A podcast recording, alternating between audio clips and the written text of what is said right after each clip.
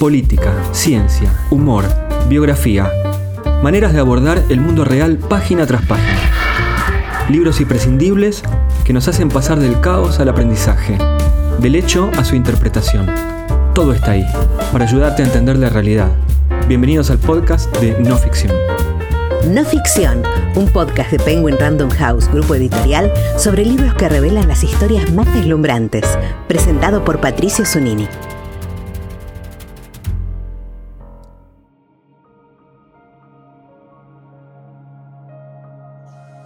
Durante años fracasé una y otra vez en la devastadora empresa de rotularme y encajar, algo que gracias a Dios no funcionó. Todo lo que puedo decir hoy, tras semejante esfuerzo sobrehumano, es qué bendición no haber triunfado. Cuando al mundo no se lo oculta con denominaciones o etiquetas, la vida cobra una profundidad mucho mayor y todo recupera su novedad, su frescura, su pureza, su fragancia. Intentar definirlo todo y definirnos no hace más que limitarnos, reducirnos, empequeñecernos.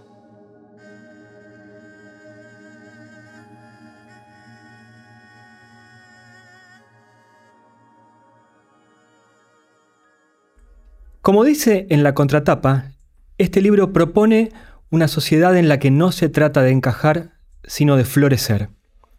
Nacemos y nos desarrollamos con mandatos impuestos sutilmente. Y muchas veces nuestro deseo choca y se resigna frente a esas imposiciones. Lo que Illa Escribano viene a decirnos es que solo es vida si es verdad. Tal el título de su libro, 480 páginas que combinan su historia de vida con un aprendizaje terapéutico, espiritual, para aceptarse como uno es y superar el juicio de los demás. La experiencia la llevó a transformar su vida en una revolución paulatina y sutil contra la autoridad y las normas. Y ella agradece que haya sido así. Fue el impulso que necesitaba para ser feliz y plena. De eso también habla este libro, subtitulado Cómo transformar el miedo en amor y el amor en acción. Ya, muchas gracias por tu tiempo, gracias por participar del podcast de No Ficción. Gracias por la invitación. Eh, tu libro va eh, todo el tiempo de tu historia de vida a la argumentación filosófica. hay un mix que puede ser de biografía y de autoayuda. ¿Lo habías planeado así? ¿Cómo fue el proceso de escribir? No me gusta el término autoayuda. Y también no logro entender todavía por qué en la sociedad tenemos tendencia a compartimentalizar todo y atomizar todo. Yo entiendo que esto tiene que caer como libro en una batea, se dice, o en los discos, en una, en un anaquel, en una librería. No sé si es un libro de autoayuda. Lo que vos, a lo que vos haces referencia, yo me imagino que sí, cuento mi vida como quien va en un tren.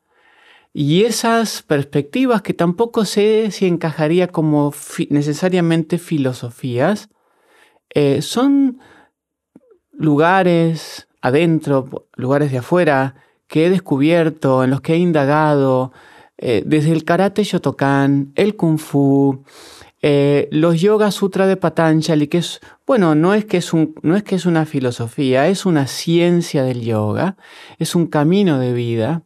Eh, y así teorías que ha hablado Jung, cuando voy a la casa de Jung, etcétera, etcétera, etcétera un montón de, citas literarias, Casa Tomada, El cartero del rey de Rabindranath Tagore, algo de Tolstoy, todo, poesías, Borges constantemente aparece, pero lo uso también como para ir adornando mi biografía y porque entiendo que para muchas personas el dato duro hace que esa potencial persona que está leyendo sienta que no está perdiendo el tiempo. Se nos entrenó a producir y a no perder el tiempo, incluso en un momento que puede ser, entre comillas, de ocio, tenés que estar obteniendo algo. Creo que uno de los grandes problemas de la sociedad, y con esto cierro, es que se nos entrenó para pararnos en un lugar de qué puedo obtener, en lugar de qué puedo dar. ¿Qué papel tuvo en tu vida eh, Sri Sri Ravi Shankar? Eh, ¿Seguís en contacto con él? Lo vi en Los Ángeles hace unos meses, yo hasta hace poco estuve viviendo en Los Ángeles. Es A veces me preguntan o la gente, ah, recién mencioné el karate Shotokan.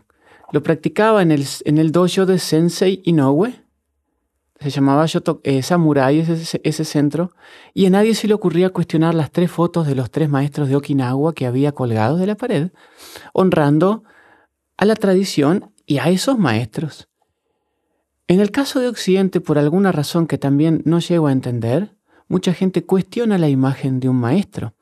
Y lo cierto es que yo por lo menos en mi vida he estudiado cosas tan disímiles como atarme los cordones de las zapatillas, o cómo funciona el ciclo de Krebs en bioquímica cuando estudiaba medicina, o cómo utilizar, eh, ah, no lo sé, plugins de audio, Universal Audio cuando produzco música, etcétera, etcétera, pero nadie nos enseñó cómo funciona nuestra mente cuáles son los secretos que hay en nuestra respiración, cómo ponerle un poco de silencio a nuestra mente, cómo acceder a lo más profundo de nuestra existencia. Mi maestro es la persona que me rescata de los hondos desfiladeros del abismo. Si yo no hubiese tenido la bendición de encontrarlo, o tal vez él me encontró a mí, tal vez por aquello de que lo que buscas te está buscando, si ese encuentro no hubiese sucedido en esta vida, yo hoy no estaría contigo, Patricia, ahora hablando mano a mano. Mi vida, mi vida hubiera terminado hace muchos años. En la respuesta anterior mencionaste un montón de autores. De, Borges, yo puedo sumar a Deleuze, que también está en el libro. ¿Y Espinosa? Eh, hay filosofía clásica, hay, hay, filosofía moderna, hay literatura. Está, eh, bueno, está Tolkien, está, yo me anoté, Paulo Coelho también está ahí. Eh, sí, sí, sí. Hay, un montón de David Bowie. Hay un montón de autores, un montón de figuras pero, ¿qué, autores te, eh, te, marcaron? Digo, así con esa idea de, maestro, que te marcaron profundamente. Muchos. Y viste que en diferentes instancias de nuestra vida hay diferentes referentes. En una época, cuando, cuando estaba yendo al ciclo básico de medicina, escuchaba Larralde y Pink Floyd. Por ejemplo. Y las letras de Larralde me enseñaban. Silvio Rodríguez me enseñó. Después todos estos estos autores y autoras de la literatura también he aprendido. Gente de diferentes lugares, de diferentes lugares del arte, por ejemplo. Pero mis grandes autores son esos rishis. Lo, mencionaste recién, a Deleuze se pronuncia. Bueno, él cuando hace mención a Spinoza en el libro mío, cuando yo menciono a esos, a esos eh, filósofos, eh, cuento que Spinoza era un, su oficio para ganarse la vida era un pulidor de cristales. Pero ¿por qué hablo de eso? Porque las técnicas que yo aprendí que vienen de la antigua India son lo mismo. Son técnicas que me ayudaron a pulir los cristales a través de los cuales veo el mundo y me veo.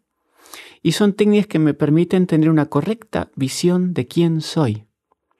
Es decir, que esa disciplina del yoga hizo que yo pudiera pulir los cristales a través de los cuales yo estaba viendo el mundo. Por eso cito a estos filósofos. Volviendo a tu pregunta, que ya me perdí un poco, que era, ¿cuáles son esos grandes autores? el primero que me vino es Vyasa. Vyasa es un rishi, un sabio de la antigua India, a quien se le atribuye la autoría de textos como el Yoga Vasista, que es un libro que es la quinta esencia del Advaita Vedanta, una de las seis ramas filosóficas más importantes de Sanatana Dharma, que es la tradición de conocimiento védico. Y es uno de los libros que más ha transformado mi vida. Entonces yo te diría en la cabeza, Vyasa. ¿Paul Preciado? Por supuesto, ¿ves? Eh, me gusta esto que me digas así porque es tan multidimensional nuestra vida, ¿no?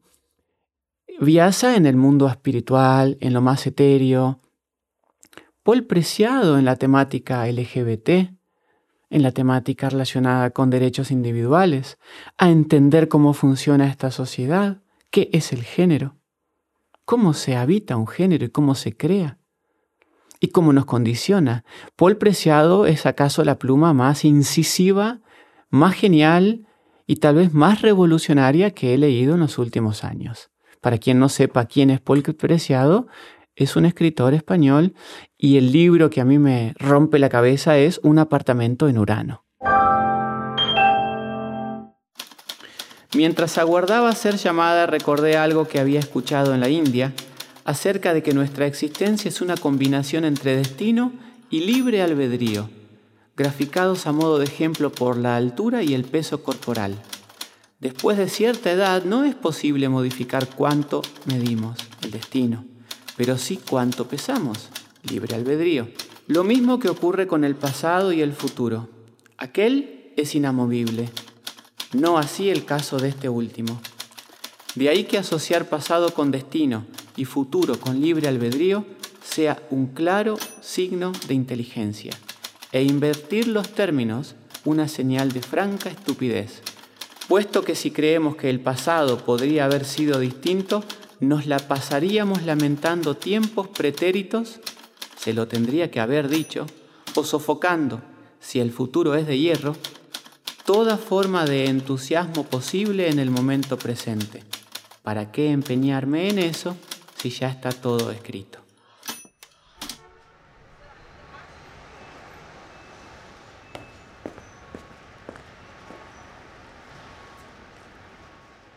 En el libro ahí contás cuando empezás a eh, autorrecetarte, está bien decir autorrecetarte porque finalmente como médica es legal, eh, hormonas para transicionar. Por un lado, eh, cómo fue el proceso. Por otro lado, estando en tu lugar, desde tu lugar te sentís un modelo, te sentís una, una figura con una responsabilidad sobre un colectivo. Por un lado, cuando empecé a hacer eso, ¿cómo fue, me preguntás? Fue natural. Yo antes de hacer eso estuve dos meses en silencio y me acuerdo que hay algo que leí otro maestro, Lao Tse, en el Tao Te King, él dice en un momento, cuando hay turbulencias, que muchas veces hay turbulencias, o, como diría el yoga, cuando están todos los loose ends, como nuestra, nuestra existencia tiene muchos cabos sueltos y hay confusión y no hay claridad. Bueno, Lao Tse dice, enseña que en esos momentos esperar que el agua se, se aclare, que el barro se asiente, hasta que la acción correcta surja por sí misma. En el taoísmo esto se llama Wu Wei, y también esto lo utilizan corrientes psicológicas de, relacionadas, por ejemplo, con Abraham Maslow o Carl Rogers. Es una suerte de dirigir sin dirigir, es decir, es no interferir en el curso natural de algo, de un proceso. Es como si vos pones una semillita bajo la tierra y estás a cada rato revolviendo a ver si está creciendo. Tu parte es poner la semilla, taparla, que haya contacto, a lo sumo que tenga agua, que sea un lugar propicio. Y después la naturaleza se encarga del resto. Entonces, cerrando tu primer pregunta, ¿cómo fue para mí? Natural. Totalmente natural. Todo estaba fluyendo volviendo a textos védicos, yo no era el hacedor, como dicen los textos védicos. Yo no estaba haciendo nada, todo estaba fluyendo. ¿La otra pregunta cuál era? Si te sentís un modelo, si te sentís una figura que representa un colectivo.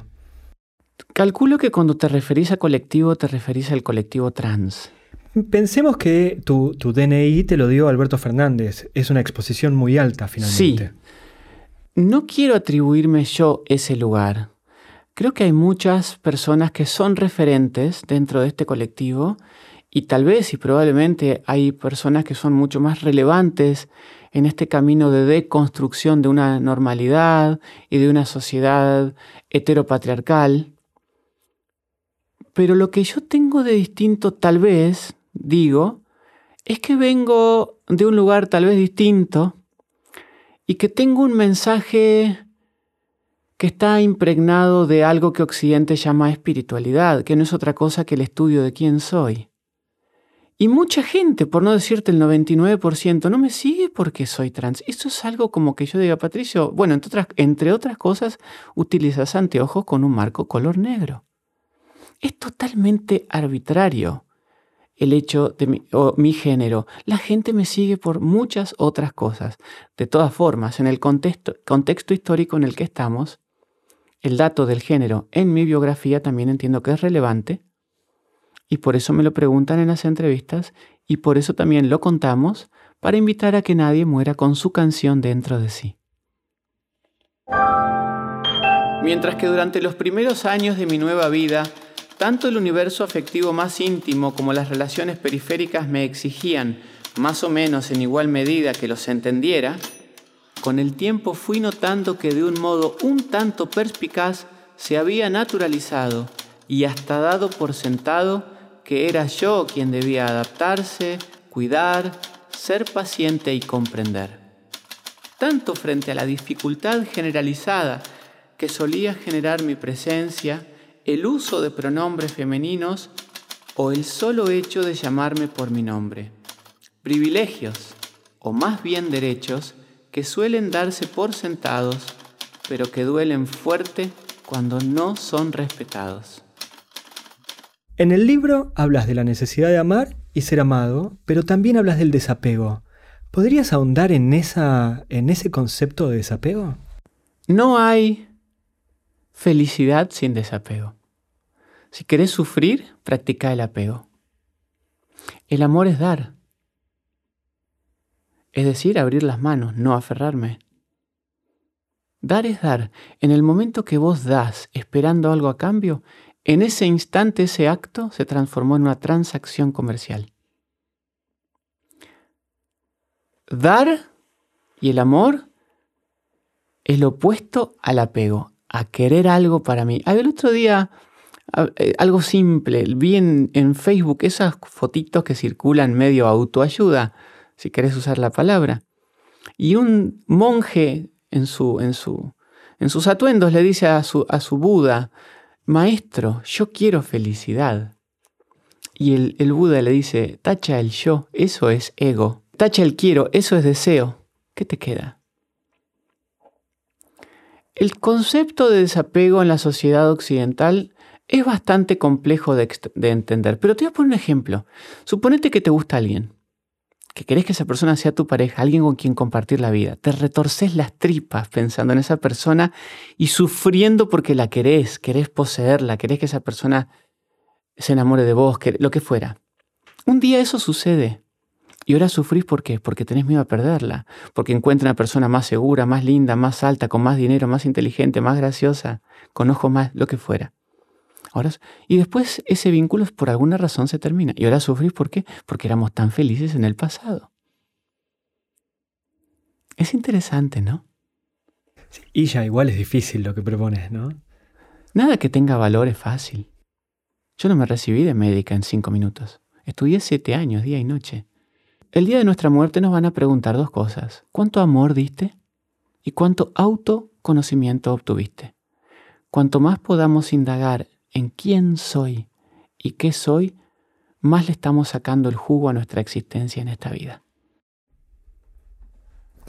Estas, estas frases que vas tirando, que parecen como que detrás hay un montón de pensamiento. ¿Cuánto te llevó a llegar a una frase que por ahí termina siendo como una enseñanza, si querés ponerle esa frase? Probablemente el día que encarné como ser humano ando a saber cuántas millones de vidas atrás. Yo creo que mi alma viene hace muchísimas vidas buscando todo este conocimiento y ponerle fin al sufrimiento humano. ¿Y cómo se hace para convivir estando en la Argentina, o sea, un país occidental, con unas enseñanzas o con una filosofía oriental? Creo que ese binarismo, macho-hembra, 1-0, oriente-occidente, empieza a desdibujarse. Y la física cuántica acá tiene mucho que ver. Antes eran bits, la información se almacenaba en 1 o 0. Ahora con las supercomputadoras son qubits. Puede ser 1, puede ser 0 o puede ser la, toda la superposición entre ambos. De igual forma, una persona puede vivir en Bolivia, escuchar los Beatles de Inglaterra, manejar un Toyota que viene de Japón, disfrutar la sombra de un paraíso que viene de Persia, y meditar y escuchar mantras, que es una técnica o técnicas o conocimientos que vienen de la antigua India.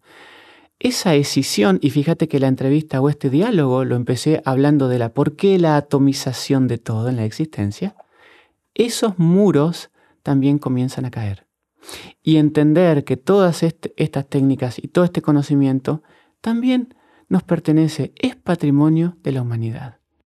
En el libro vos hablas de un desafío del autoconocimiento. La gente que te va a ver la gente que te busca, ¿qué te pregunta? ¿Cómo hace para comenzar ese camino? Básicamente cuando la gente te ve contenta, una de las cosas que le llama la, atención a la gente es que después de haber transitado tanto sufrimiento, estoy contenta. y te preguntan cómo hice. La gente quiere paz. La, gente quiere todo lo que se desea en fin de año. ¿Qué le deseas a alguien a fin de año? No le deciste, ay, ojalá que tengas una Lamborghini amarilla, no sé cómo. Deseas paz, alegría y amor. Después lo que tengas en el mundo. El mundo está para ser disfrutado. Pero solamente lo podés disfrutar si podés, si tenés autoconocimiento. Y en el autoconocimiento está implícito el desapego. Te hago la última pregunta y agradezco mucho el tiempo que nos diste. Con el libro en la calle, con el libro ya escrito, cuando mirás hacia atrás, ¿qué esperabas del libro? ¿O qué esperás, en todo caso, si querés, de ese libro? Al, principio contaste cómo fue, etcétera, pero ¿cuáles eran tus expectativas y cuántas de esas expectativas se cumplieron? Realmente no tenía ninguna expectativa. Cuando yo escribí el libro lo hice para escribir el libro. Esto lo aprendí en el yoga y es uno de los pilares del yoga y está relacionado con el desapego. Yo escribí el libro y ¿dónde está ese no link, ese desapego, ese disattachment? Escribo el libro, doy mi 100%, esto significa que tiempo, recursos, talentos, lo que sea que me regaló la vida, más lo que yo obtuve a través de mi esfuerzo, lo vuelco para hacer este libro, pero suelto internamente el fruto de la acción, sobre el cual no tengo ninguna injerencia, de hecho. No sé qué va a decir la crítica, qué dirá quien lo lea, etc. Entonces, primer punto, cuando yo escribo el libro lo hago por el solo hecho de escribir el libro. Cuando un sabio, dicen en India, come, come. Cuando duerme, duerme. Cuando camina, camina. Cuando ve una película, ve una película. Cuando un ser humano con su mente totalmente atormentada va al cine, está viendo la película, pero otra parte de su mente está pensando que por qué discutió con su pareja y que mañana tiene que pagar el celular, etcétera. Y así cuando va a dormir lo mismo y cuando está comiendo lo mismo, etcétera. Segunda parte de tu pregunta, ¿qué espero con este libro ahora que sí ya está en la calle? Muchas cosas que ayude a otras personas, que inspire, que aliente. ¿A qué? A que se anime, a que sepa que nunca es tarde, que el alma no sabe nada de calendarios, plazos ni, plazos, ni fechas de vencimiento, que la sociedad nace a partir de cada persona y no al revés, que nadie es un error de la creación bajo este vasto cielo. Todo el conocimiento que aprendí y sigo aprendiendo que viene de la India, todo eso que yo cuento que pueda servirle para poner fin al sufrimiento de tantas vidas, etcétera, etcétera, etcétera, etcétera. Gracias por el tiempo, gracias por las respuestas.